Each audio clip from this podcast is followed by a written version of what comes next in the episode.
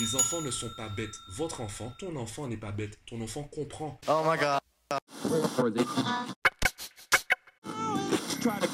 Viens, je t'explique.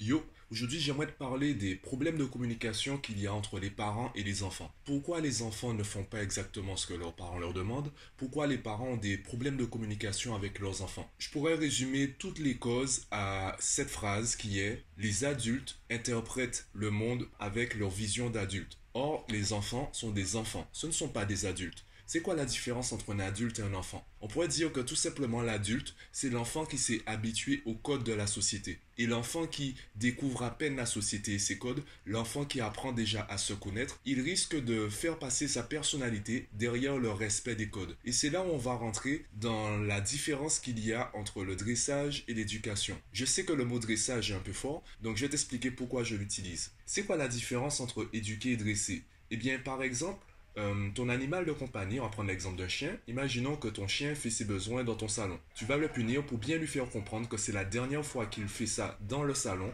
Tu vas le punir pour bien lui faire comprendre qu'il doit le faire à l'extérieur. Donc tu vas lui infliger une douleur, tu vas lui infliger une sanction corporelle pour qu'il comprenne que c'est interdit. Le chien, il va pas comprendre pourquoi c'est interdit. Il va juste comprendre que c'est interdit pour lui. Il va arrêter de le faire sans comprendre pourquoi il doit arrêter de le faire. Avec l'enfant, l'éducation, eh bien, c'est qu'il comprenne pourquoi c'est important qu'il le fasse et surtout qu'il accepte volontairement de le faire. Évidemment, c'est un peu compliqué avec un enfant en bas âge. La théorie est très belle. Par contre, au quotidien, comment réussir à faire la différence entre éduquer et dresser? Est-ce qu'on doit forcément passer par le dressage pour assurer l'éducation d'un enfant? Le problème de cette question, ce n'est pas la question en elle-même, ce n'est pas les notions d'éducation, de dressage, c'est surtout le contexte. Le contexte, c'est quoi? C'est qu'on vit dans une société où tout va vite, où on ne peut pas se limiter au rôle de parent. Avant, l'intérêt en fait de la mère au foyer ou du père au foyer, c'est qu'il y avait une personne qui, euh, qui réfléchissait donc à la maison, à la vie à la maison.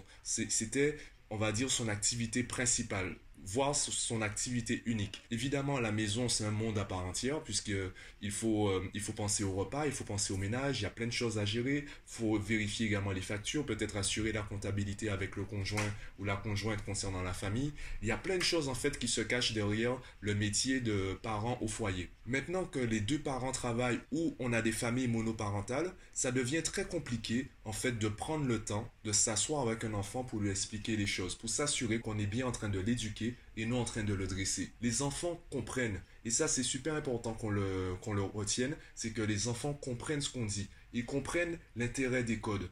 Par contre, leur demander de les mettre en action, de s'assurer au quotidien qu'ils respectent les codes de la société, ça c'est un peu plus compliqué pour eux. Je donne un exemple très simple. À la base, aucun être humain n'a une vraie notion du temps. Personne ne sait exactement combien de temps dure une minute?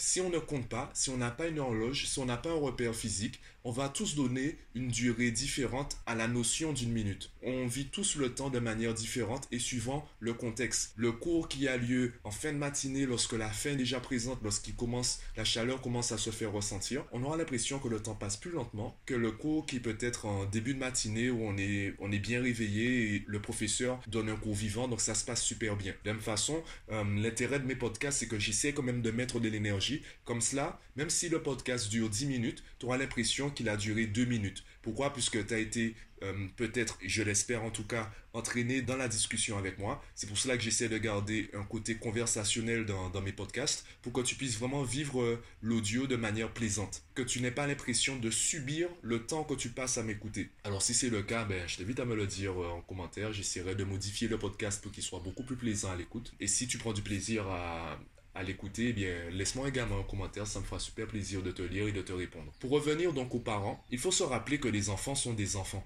Il faut se rappeler aussi qu'ils ont une vision, c'est pas une vision naïve. Notre vision est subjective car on a l'habitude de respecter les codes de la société. Quand je demande à un enfant pourquoi tu vas à l'école, Souvent, dans la majorité des cas, pour ne pas dire la totalité des cas, l'enfant va répéter en fait ce que ses parents lui ont dit de dire, entre guillemets. Ce que ses parents lui répètent tous les jours. Je vais à l'école pour apprendre. Je vais à l'école pour avoir un métier de main. Je vais à l'école parce que, ben, du coup, c'est obligatoire. Finalement, on se rend compte que les enfants ne savent pas trop pourquoi ils vont à l'école. Ils peuvent prendre du plaisir. Et pourquoi ils iraient à l'école demain matin, on ne sait pas. Ils ne savent pas. Donc, c'est là, il est intéressant de se mettre à leur niveau pour vraiment comprendre comment ils voient les choses, comment ils perçoivent la réalité, pour ensuite trouver les bons outils. Je l'avais également dit dans une vidéo et un podcast précédent, la communication, c'est un peu comme euh, une caisse à outils. Peu importe la taille de notre caisse à outils, peu importe le nombre d'outils qu'on a, pour un clou, on prendra toujours un marteau. Le problème, c'est que si on ne s'intéresse pas à savoir si c'est un clou ou une vis, eh bien, on ne saura pas quel outil prendre. On prendra n'importe quel outil, on sera frustré, puis en colère, parce qu'on n'aura pas trouvé le bon outil pour la bonne action. Pour assurer la communication entre parents et enfants, il faut déjà savoir comment l'enfant comprend les choses. Et lorsque l'enfant est en bas âge, et surtout lorsqu'il apprend encore à communiquer avec les autres, eh bien, même là, il faut écouter pas forcément écouter avec ses oreilles, écouter peut-être avec ses yeux, voir comment l'enfant réagit. Je prends l'exemple des bébés qui se mettent à pleurer. C'est une scène culte dans les films et les séries. On essaye de, combler le bébé, on essaie de le faire arrêter de pleurer. Et peu importe ce qu'on essaye, peu importe ce qu'on fait, on se rend compte que le bébé n'arrête pas de pleurer. Et là, pareil, on se rend compte que tant qu'on n'a pas trouvé la cause de la tristesse, la cause des pleurs du bébé, eh bien, on n'arrive pas à apporter la bonne solution. Ou si on la trouve, bien, ce sera par hasard. Et il y a des gens qui finissent par se dire, bon, en fait, il pleure parce qu'il a envie de faire l'intéressant. Un bébé, ça pleure, c'est normal, donc euh, il faut le laisser pleurer.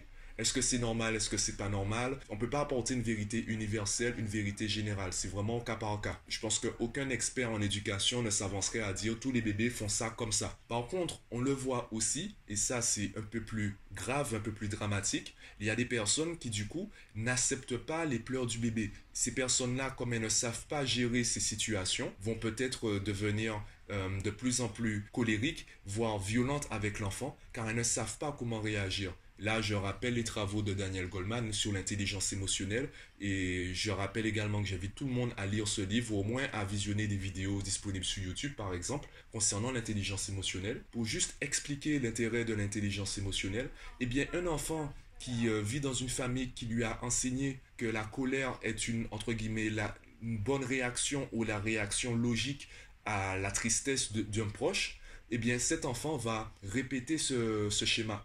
Donc dès qu'il verra un autre enfant triste, il deviendra violent à son tour. Si à chaque fois que... Alors je parle de violence, c'est pas forcément la violence physique, ça peut être la violence euh, verbale, ça peut être également de la violence émotionnelle, ça peut être également le déni. Je nie en fait ta colère, je nie ta tristesse, je nie l'émotion dans laquelle tu es.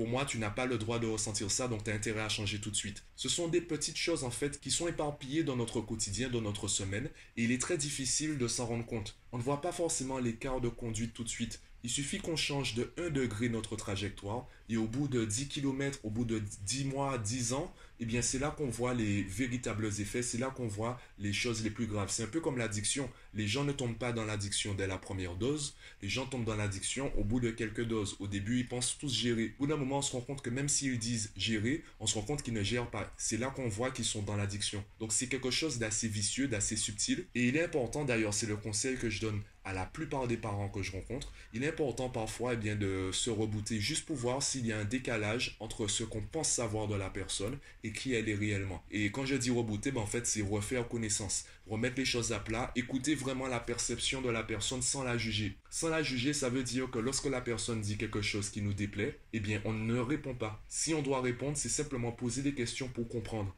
et poser de bonnes questions. Par exemple, l'enfant nous dit qu'il n'aime pas faire la vaisselle, on va pas lui répondre comment ça tu n'aimes pas faire la vaisselle? Même si les mots on pourrait dire que c'est une question, etc. On sent qu'il y a une émotion dans la question, on sent qu'il y a un jugement dans la question. évidemment, l'enfant va comprendre tout de suite. Les enfants ne sont pas bêtes. Votre enfant, ton enfant n'est pas bête. Ton enfant comprend. Il comprend peut-être pas tous les mots que tu emploies. Par contre, il va comprendre l'émotion que tu dégages. Et on oublie souvent de vérifier notre, notre état émotionnel lorsqu'on parle. Surtout lorsqu'on parle à des enfants qui sont de véritables éponges, qui vont tout absorber et qui savent qu'ils sont inférieurs aux adultes. On a mis cette séparation entre l'enfant et l'adulte donc l'enfant sait qu'il ne va pas répondre, il ne doit pas répondre, il ne doit pas dire tu me mets en colère par exemple. Il ne doit pas dire ce que tu fais n'est pas bien à un adulte. Du coup, il est très important parfois se remettre sur un pied d'égalité avec l'enfant, qui se sente libre. Je reprends l'exemple de la famille Smith, donc Will Smith et Janda Pinkett Smith, qui indiquaient dans plusieurs... Alors, vous avez vu, j'ai un anglais assez basique, donc euh, j'ai peut-être mal prononcé leur nom,